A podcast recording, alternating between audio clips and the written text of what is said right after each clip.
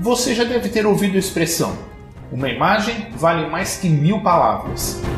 Bom, permita-me discordar, eu acho que a imagem pode não valer tanto assim não. Pelo menos na televisão e no cinema, o som vale pelo menos 50% da imagem. Duvida? Hoje temos aqui um especialista no assunto que vai fazer você pensar diferente. E depois da entrevista, você vai fazer uma viagem conosco por algumas das melhores trilhas sonoras das séries atuais. Eu sou Arthur Ankercrone, radialista e publicitário, e o Sinal Sujo está começando.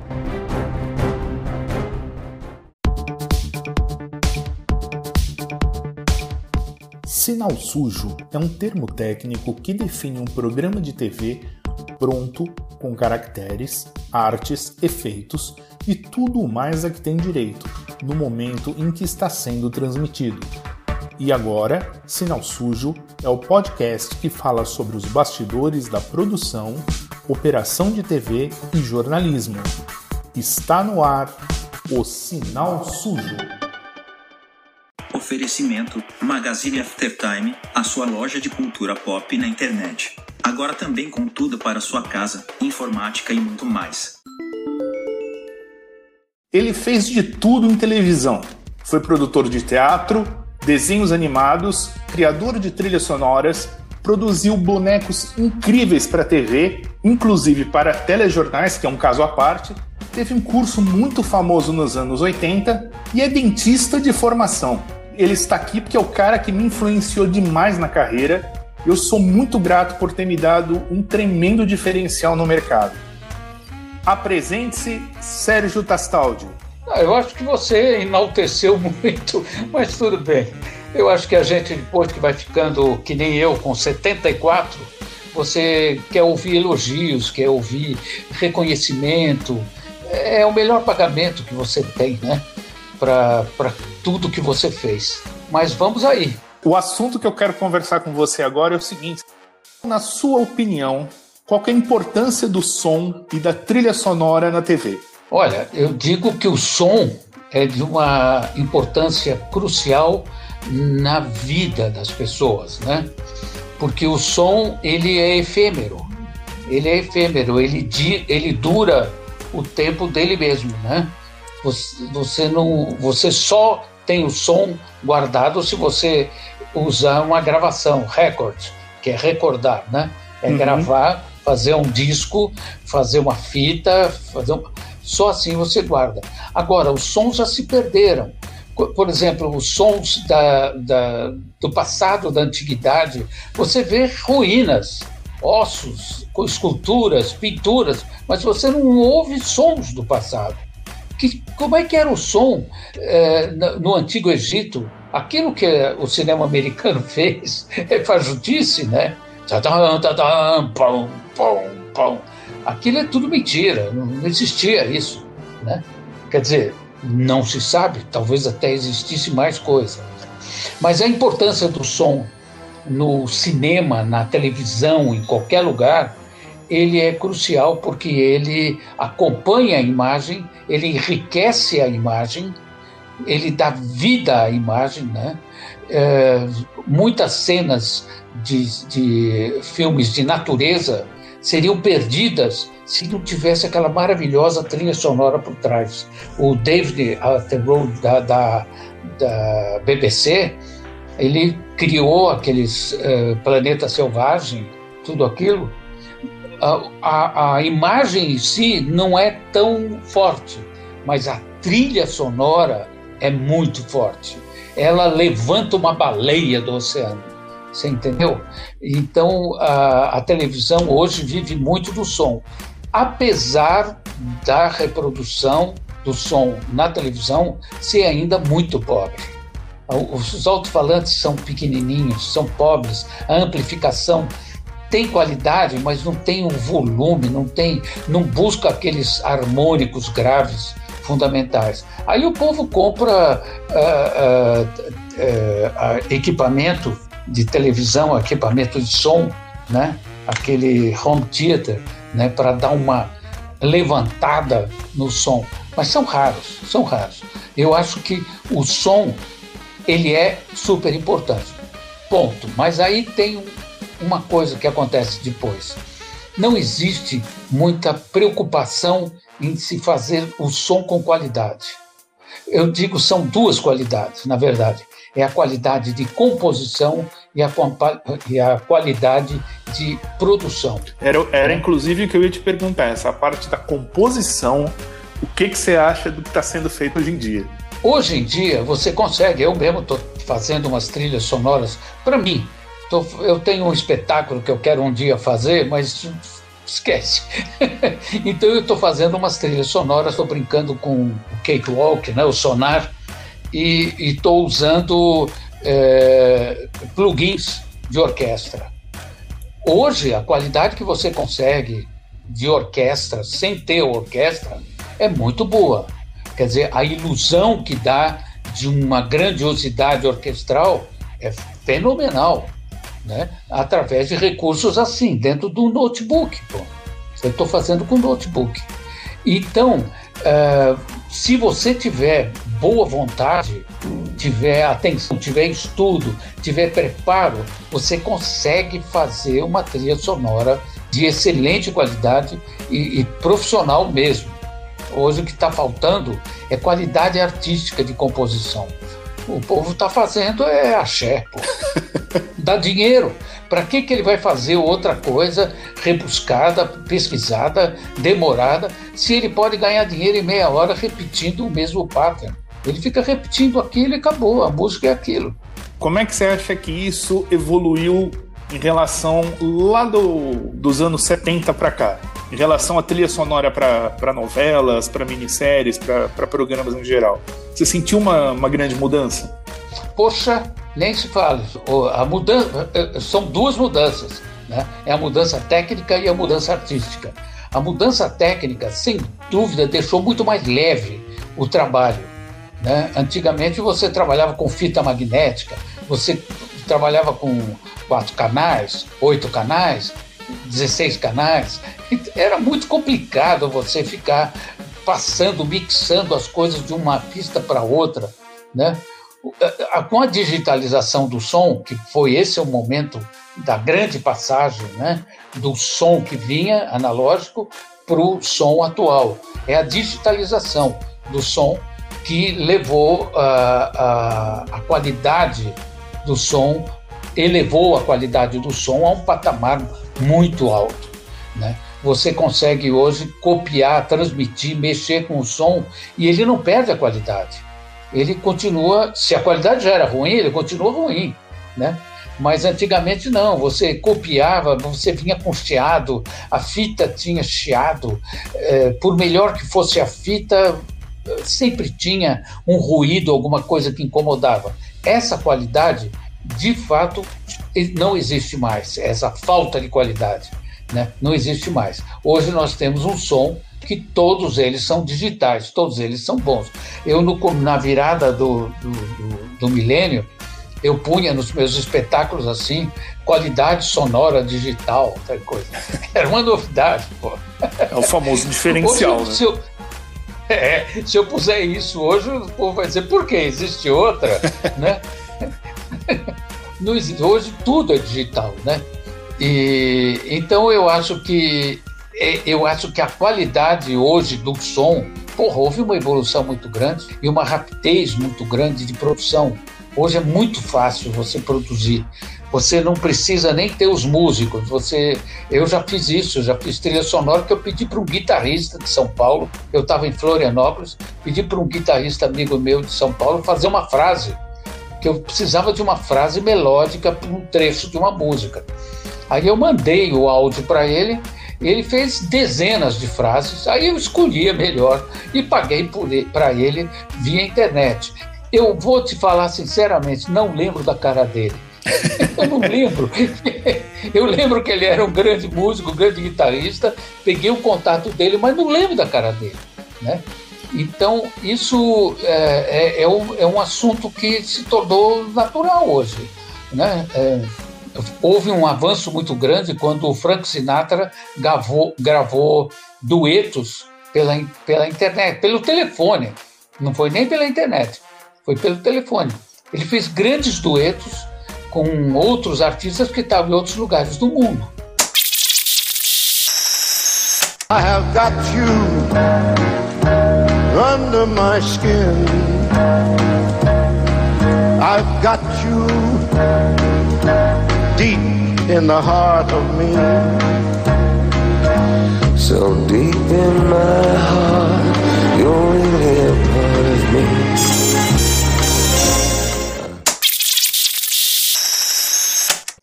Foi um avanço. E era uma coisa que estava no começo, quer dizer, você vê que o Sinatra já morreu faz tempo, né? Sim. Então, eu acho que a evolução foi muito grande qualitativamente, assim, de, é, tecnicamente, na verdade, não é? Mas qualitativamente houve uma perda muito grande, porque uh, começaram a usar aparelhos, né, afinadores de voz.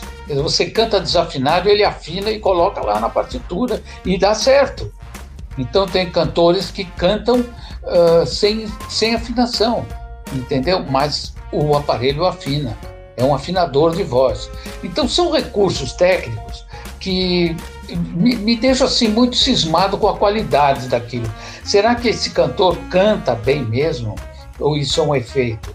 Será que ele, ele seria capaz de se apresentar no programa do Faustão cantando mesmo aquilo? Ou ele tem que fazer, fazer playback?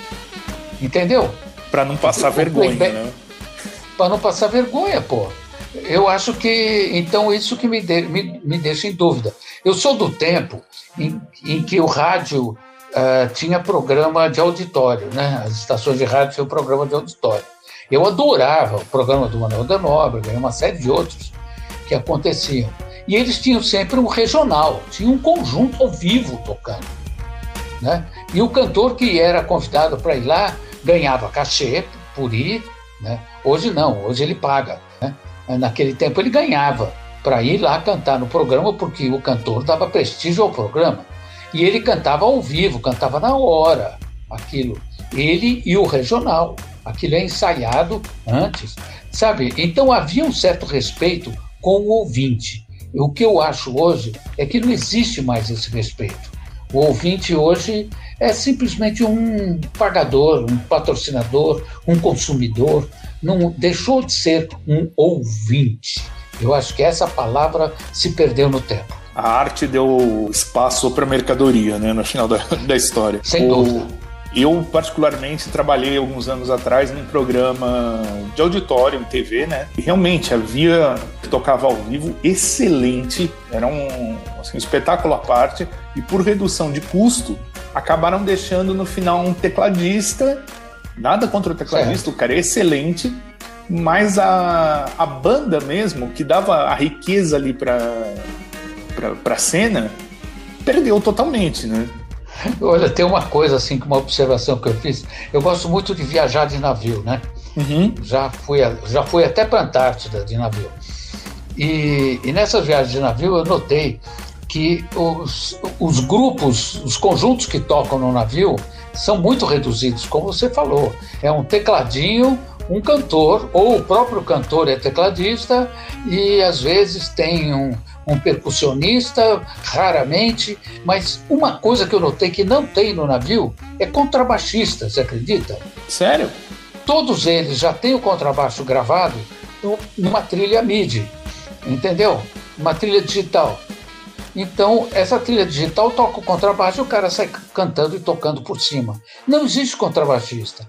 Eu fiquei procurando em todos, na última viagem que eu fiz, eu fui para a Itália ano passado, eu falei, porra, mas como que tem esse som de contrabaixo aqui se não tem ninguém tocando contrabaixo?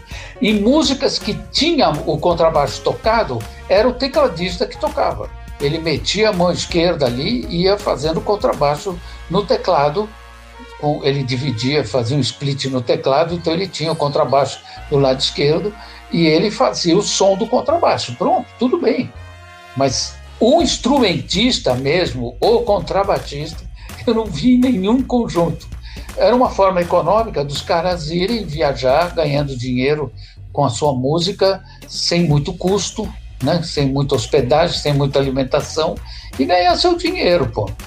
Eu nunca me esqueço do melhor conjunto, melhor exemplo disso, de, de músico assim, era o Três do Rio, você lembra não? Opa!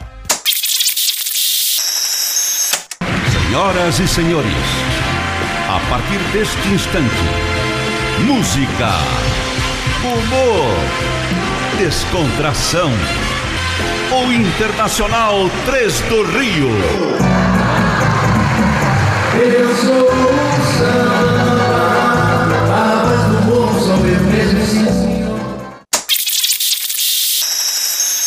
Eram excelentes, excelentes músicos e humoristas, inclusive. É, eu, mas eu lembro muito do Sestini na bateria e tal, e o, o, tecladista era o Arnaldo, não é? Né?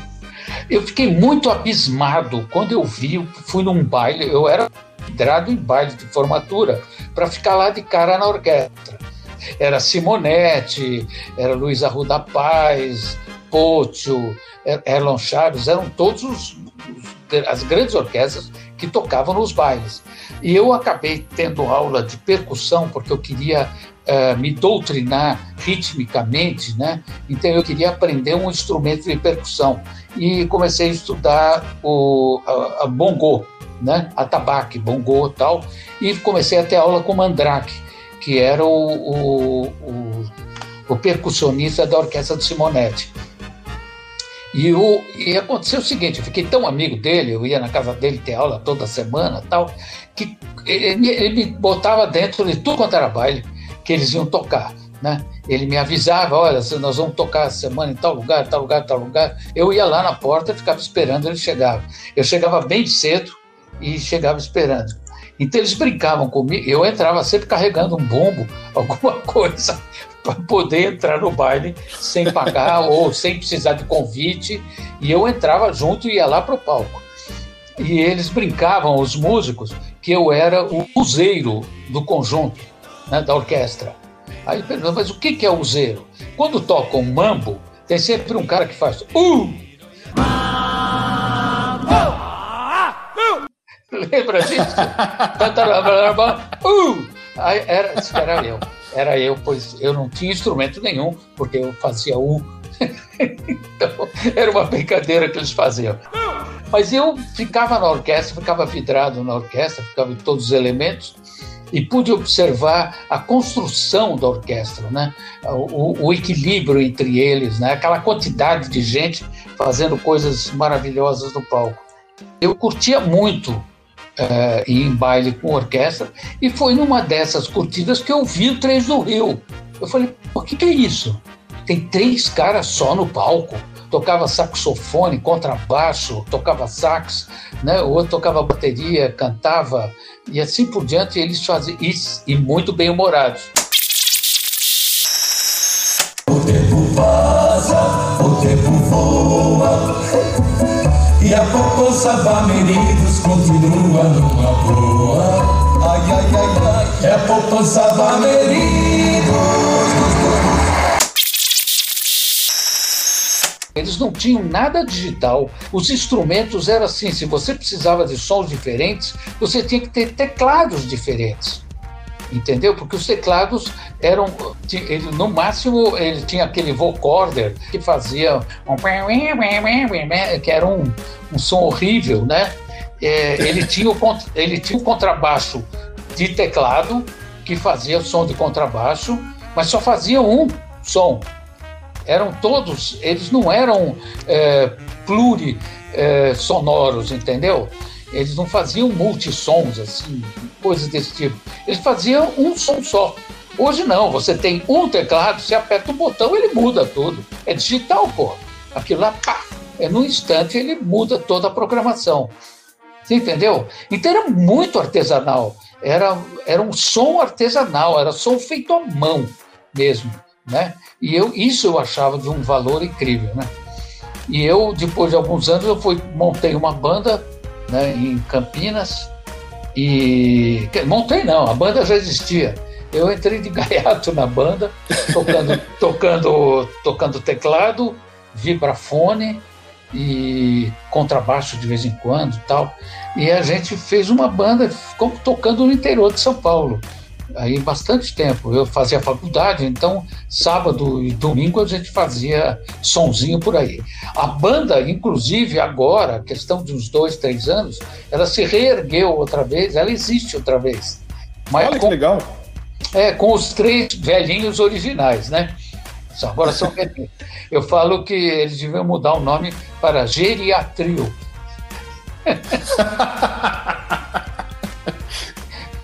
Porque, porque agora os três estão velhinhos, tudo cabelo branco, mas estão cantando. Tal. Naquele tempo, o cantor, o Serginho, fazia sucesso com as meninas, ele era todo bonitinho, você entendeu? Mas hoje não, hoje ele está gordo. Não tem, não tem mais aquela graça, mas continuam lá, estão tocando, fazendo a boate lá em Campinas. Estamos apresentando Sinal Sujo. Oferecimento Magazine After Time sua loja de cultura pop na internet. Oi, pessoal do Sinal Sujo, eu sou a Jana Bianchi, autora, tradutora e podcaster, e junto com o Thiago Lee e com a Paola Silveiro, eu faço o Curta Ficção, o podcast de escrita que cabe no seu tempo. A gente fala sobre escrita, sobre literatura e sobre o mercado literário em geral. Então, se você gosta, se você escreve ou se você quer escrever, talvez você queira conhecer o nosso podcast. Obrigada, Arthur, pelo espaço e um beijão.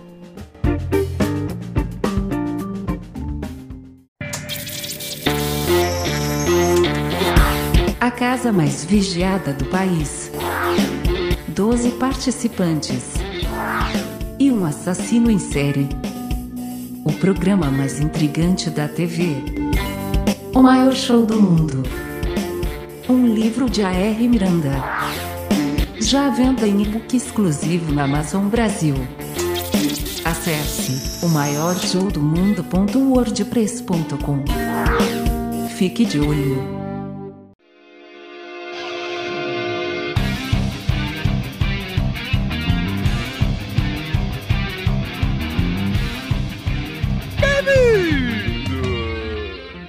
Fencas, estou aqui para convidar você, você que é curioso e quer saber como as coisas funcionam, você que se encanta pelos mistérios da vida, do universo e tudo mais, você que ama aprender e conhecer mais um pouco sobre tudo, da história, biologia, da física, a educação física.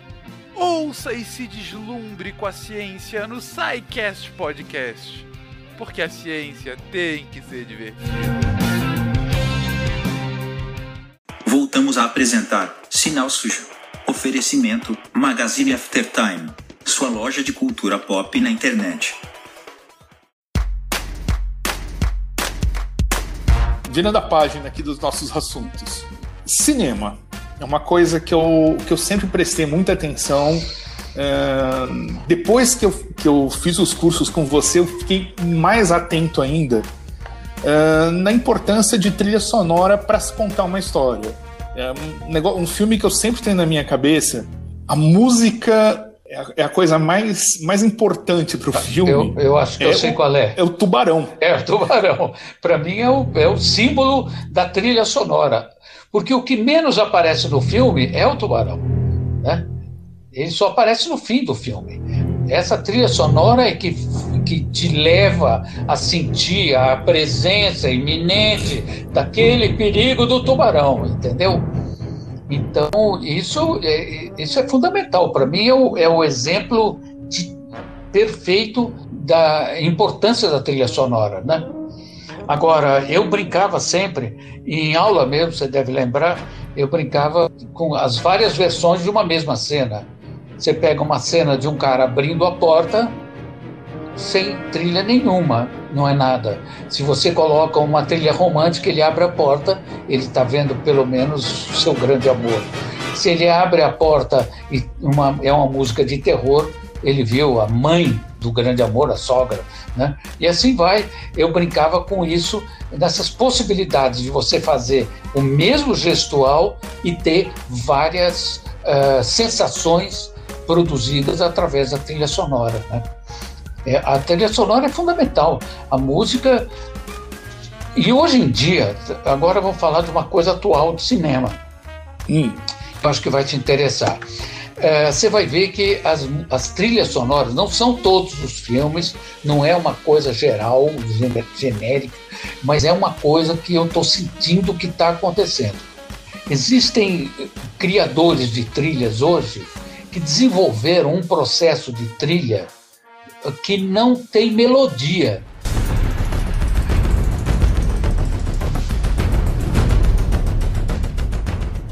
Eu até certo ponto, eu acho que é importante que não haja melodia, quer dizer, tem todo um arranjo harmônico, eh, tem vários autores que fazem isso, e você tem um, uma, uma cama de cordas, você tem todo um ambiente instrumental, assim, que te leva para aquele clima, mas não tem uma melodia, pim, pim, pim, pim, pim, pim, te levando para cá e para lá porque aí fica, acaba ficando uma coisa meio, vamos dizer, meio pobre, ou meio produzida, meio falsa, você ter uma melodia te levando para um clima.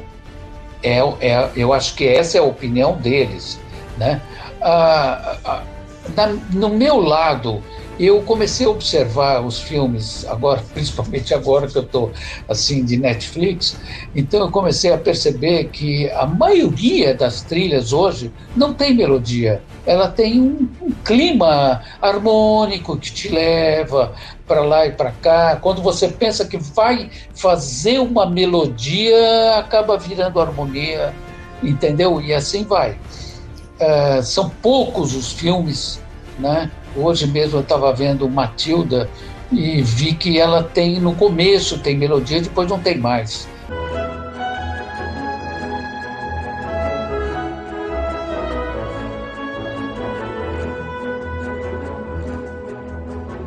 Então eu acho que esse é um artifício. Não condeno, pelo contrário, eu acho que é o ideal. É, um, é uma coisa muito séria você praticar essa ousadia de não colocar melodia na sua música. Sempre você tem a ideia de que a música tem ritmo, é, harmonia e melodia. Né? Então, se você tira a melodia, você acaba ficando com alguma coisa amputada. E não é verdade. De repente, é, é uma forma melódica de não ter melodia nós desviamos um pouco o assunto, né? Mas, mas foi para falar que a comédia, a, a, comédia exige uma trilha sonora especial. É uma trilha sonora de, de construção pitoresca. Não é qualquer trilha sonora.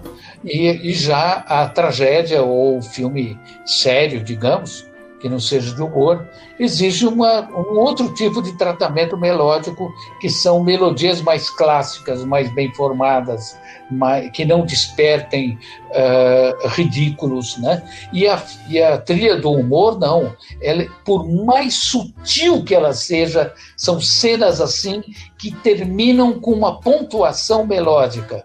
Né? E é naquela pontuação que você acha a graça. Entendeu? É por causa daquele pem, que a coisa fica engraçada. Entendeu? E, é esse, essa sutileza uh, musical, harmônica, é que constrói o, o, o, a cena de humor. Né? Não é qualquer um que faz, não. Não é. É uma coisa que eu sempre falo, principalmente para o pessoal que está chegando agora no mercado e tudo. É, quando eu vou trilhar qualquer, mesmo com trilha branca, etc e tal, quando eu vou trilhar qualquer vídeo, qualquer coisa, eu sempre busco uma música que conte a história. Certo, ela não pode ser maior do que a cena. Nunca. Entendeu? Ah, nunca. A música, a trilha sonora, infelizmente, é um trabalho muito difícil, muito caro, muito esmerado e ele é, é não é observado. As pessoas assistem um filme e se pergunta, gostou da trilha sonora? Pô, tinha trilha sonora esse filme? Entendeu? As pessoas não percebem. É porque esse foi bom. Esse foi bom. Né? Você não pode perceber, ela não pode superar a, a cena, a ação, a imagem. Né?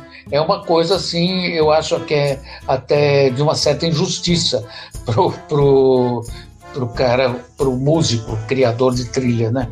Eu tô com saudade é. de criar trilha. Eu gostaria de ter feito uma trilha sonora para um, um longa-metragem, ou mesmo para um curta, sabe? Mas que, que, que trabalhasse com humor e trabalhasse com seriedade, com tragédia e com comédia, para que eu tivesse um bom laboratório para exercer o meu trabalho.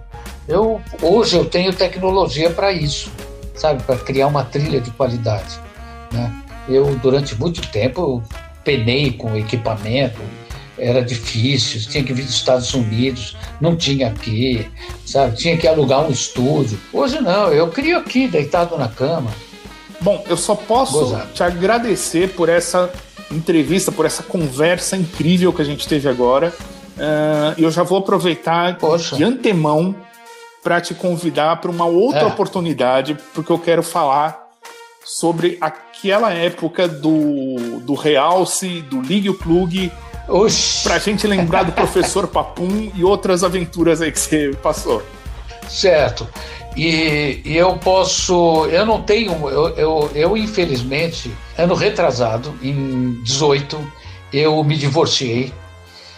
E, e nessa separação, eu fui obrigado a me desapegar da minha vida. Eu tinha um ateliê de 70 metros quadrados, eu tinha um escritório, estúdio de gravação, etc., de também uns 50, 60 metros quadrados.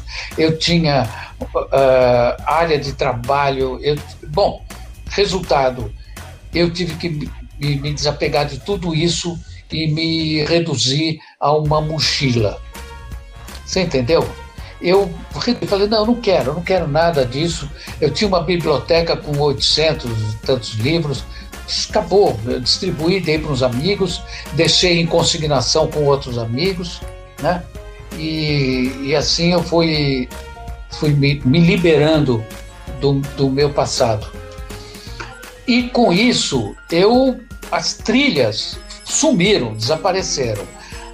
Eu, por, por coincidência, eu, eu quando saí de Florianópolis, eu chamei um amigo meu que é músico e, e é engenheiro eletrônico, um cara fantástico. Eu falei, olha, Dinho, eu vou te dar esses equipamentos. Dei gravador de quatro pistas, dei um monte de equipamentos para ele e dei umas fitas, uns rolos, aqueles rolões grandes profissionais de fita, uhum. fita magnética. Eu dei para ele e falei, olha, você ouve essas fitas como der e tenta digitalizar. Depois você me avisa. Passou-se um ano ou dois, sei lá quanto tempo faz, ele me mandou uma mensagem essa semana dizendo: Olha, digitalizei as fitas e estou agora uh, convertendo para poder te enviar. Eu não sei se ele vai me mandar por e-mail, por WeTransfer, eu não sei como é que ele vai mandar esse material, mas até agora eu não recebi ainda. Pode ser que dentro desse material eu tenha algumas coisas que foram produzidas para aquela época. Se eu tiver, sinceramente, eu vou separar e vou te mandar. Puxa, que legal. Ok, mestre. Muito bom. Sérgio, novamente, então, muito obrigado. Olha, e, e, e tire proveito da minha, da minha pessoa, por favor. Primeiro, porque eu estou com 74. E segundo, porque eu, eu pretendo sair pelo mundo. Eu, eu não quero mais ficar morando aqui em São Paulo, Florianópolis, não. Eu quero sair pelo mundo, eu quero viajar, eu, eu quero conhecer bem o mundo antes de sair dele, entendeu? Porque eu quero uh, aproveitar tudo isso. Nada me impede de fazer trabalhos à distância, Sim. lógico. Mas, mas se você conseguir alguma possibilidade que eu produza alguma coisa, porra, isso vai ser muito bom para mim. Independente de remuneração. Eu não estou preocupado com remuneração. Eu estou preocupado em produzir, em criar alguma coisa, porque é, eu não estou aposentado. Eu simplesmente estou em, em, como se diz, em, é, contido em casa por uma questão de, de saúde, que, aliás, minha saúde está boa, o que não está boa é lá fora. Né? É lá fora, o problema e... é sair de casa, né? É, lá fora, o problema é sair daqui. Então eu tô, tranquilo aqui, mas eu queria estar tá produzindo, sabe? Fazendo trilha, fazendo coisas desse tipo. Exerça essa sua função de, de propagador de ideias, porque vai ser muito bom. Olha, eu é que tenho que te agradecer, sabe que isso me fez muito bem, e ouvir os seus elogios, o seu reconhecimento.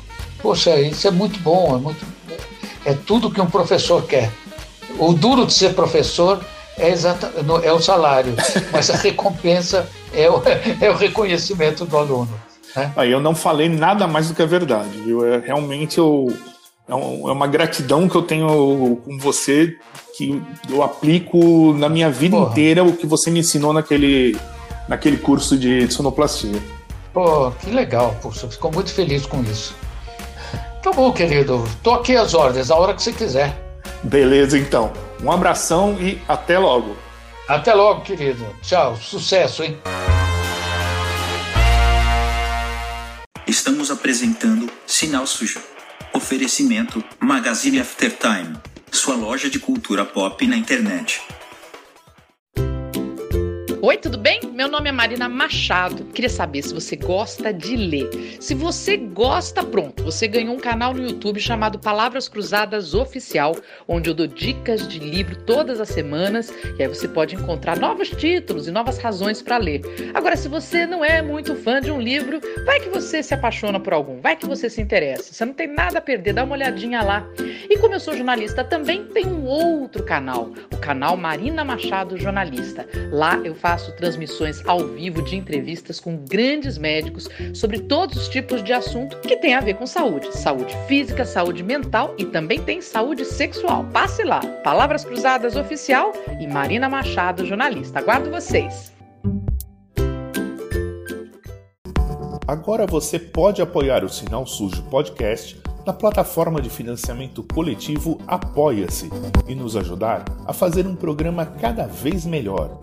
Não custa quase nada por mês e ainda tem recompensas. Para nos dar aquela forcinha é muito fácil. Acesse apoia.se barra Sinal Sujo Podcast. Muito obrigado!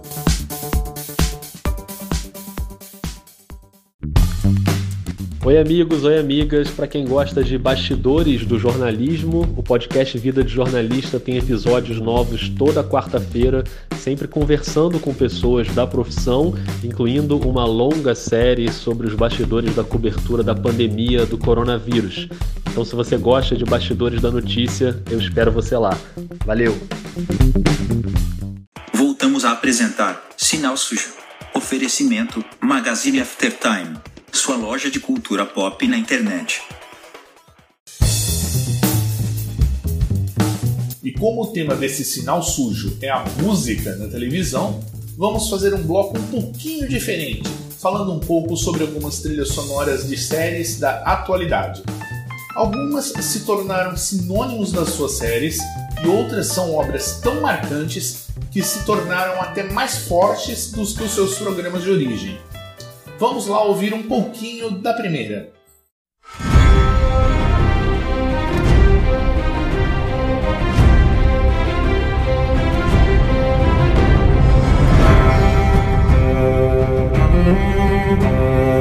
Esse tema aqui é difícil quem não conhece. A introdução grandiosa de Game of Thrones tem toda a dimensão épica da história, transportando o telespectador para um mundo fictício que tem contornos bem reais trilha, composta por Ramin Djawadi, tem uma força que representa bem os cenários e batalhas da série. Pode-se fazer sem força um paralelo com a trilha intensa de outro mundo fictício, a Terra-média de O Senhor dos Anéis.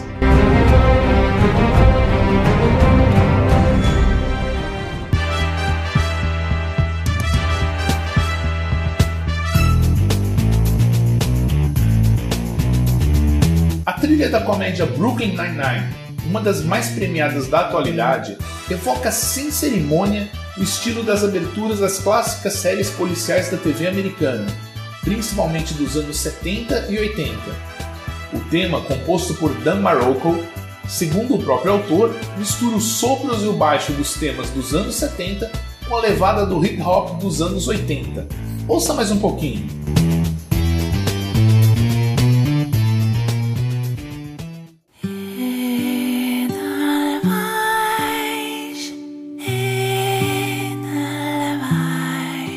Tema aqui da série O Homem do Castelo Alto tem algumas particularidades.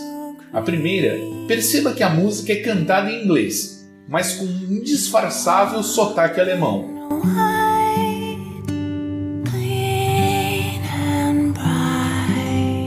Nada mais correto numa série que imagina um mundo onde a Alemanha e o Japão ganharam a Segunda Guerra Mundial e dividiram o planeta. E a segunda particularidade: essa música foi composta originalmente pela dupla Rodgers e Hammerstein para o musical A Noviça Rebelde, onde uma noviça vai cuidar dos filhos de um oficial nazista na Áustria pouco antes da guerra. Ouça um trechinho da música na versão do filme clássico de 1965, com Julie Andrews e Christopher Plummer nos papéis principais. Edelweiss,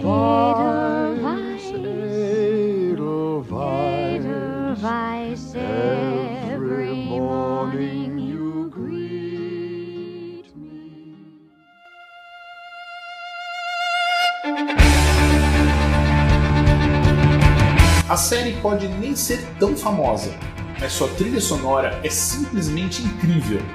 O tema original de The Umbrella Academy, misturando violinos e guitarras, exemplifica bem os personagens da história, uma família de super-heróis totalmente disfuncional. A importância do violino é crucial nesse tema de Jeff Russo. Só não posso dizer o porquê, senão estragarei uma das principais surpresas do roteiro. The Umbrella Academy é baseada na história em quadrinhos de Gerard Way, com desenhos do brasileiro Gabriel Bach. Ouça mais um pouquinho.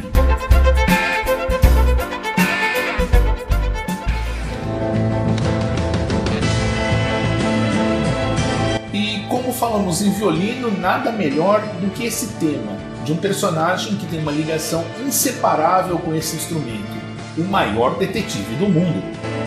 O tema da série Sherlock transposição das histórias de Arthur Conan Doyle para os dias atuais, foi composto por Michael Price e David Arnold. Arnold, para quem não sabe, é mais conhecido por seus temas para cinco filmes de James Bond, Stargate e o longa Independence Day.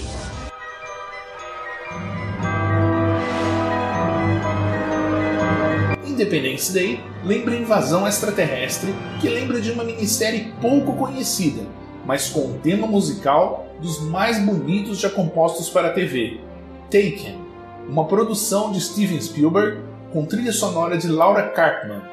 Em um só tema, a música traz suspense e encantamento, no melhor estilo de outras produções de Steven Spielberg.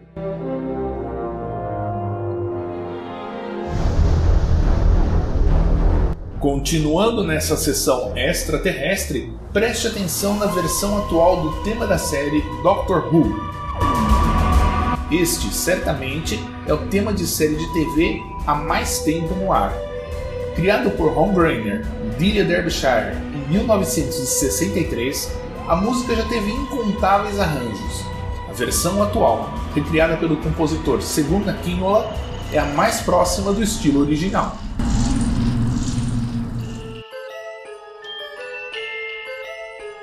Sem sair das séries inglesas, aqui está o tema de Good Omens, ou Belas Maldições. A trilha da história de dois amigos, um anjo e um demônio, unidos a fim de impedir o fim do mundo, tem a carga necessária de drama e comédia que caracteriza a série, uma das produções mais caprichadas e divertidas dos últimos tempos. A composição também ficou a cargo de David Arnold, o mesmo autor da música tema de Sherlock.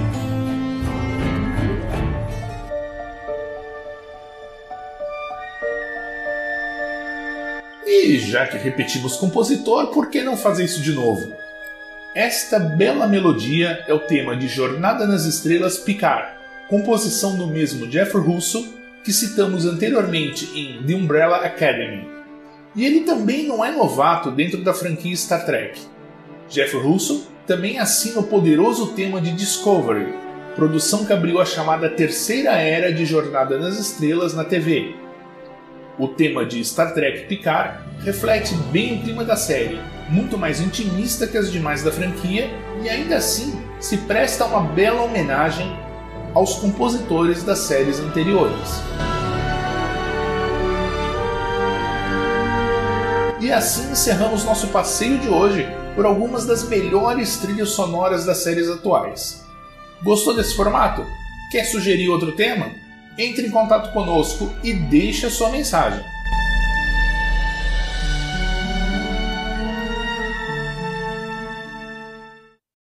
A violência contra jornalistas é também uma violência contra seu direito de saber a verdade. A obrigação do jornalista é nunca se calar.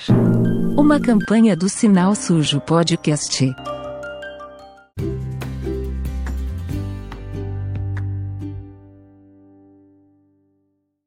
Ponto final nesta edição do Sinal Sujo. O nosso tema de hoje foi a importância do som e da música na TV. Contamos com a presença do maestro Sérgio Tastaldi, que pretendo trazer em breve para contar mais de suas histórias. Está gostando do Sinal Sujo? Sim? Não? Deixe a sua sugestão, crítica ou receita de torta de banana. É fácil. Vá lá em arturtv.wordpress.com, clique na aba podcast e depois role a página até embaixo e deixe seu recado no formulário. Quer deixar seu comentário em áudio? Também pode. Acesse anchor.fm barra sinal sujo. Lá tem um botão prontinho para receber seu áudio. Eu sou Arthur Ankercrone, radialista e publicitário, e até a próxima. Ah, antes que eu esqueça, nosso próximo episódio vai falar de um novo velho jeito de contar histórias, o radioteatro. Sabe o que é isso? Então, não perca aqui no Sinal Sujo Podcast. Grande abraço à distância e até semana que vem. Este podcast é produzido e editado por After Hour Multimídia. arturtv.wordpress.com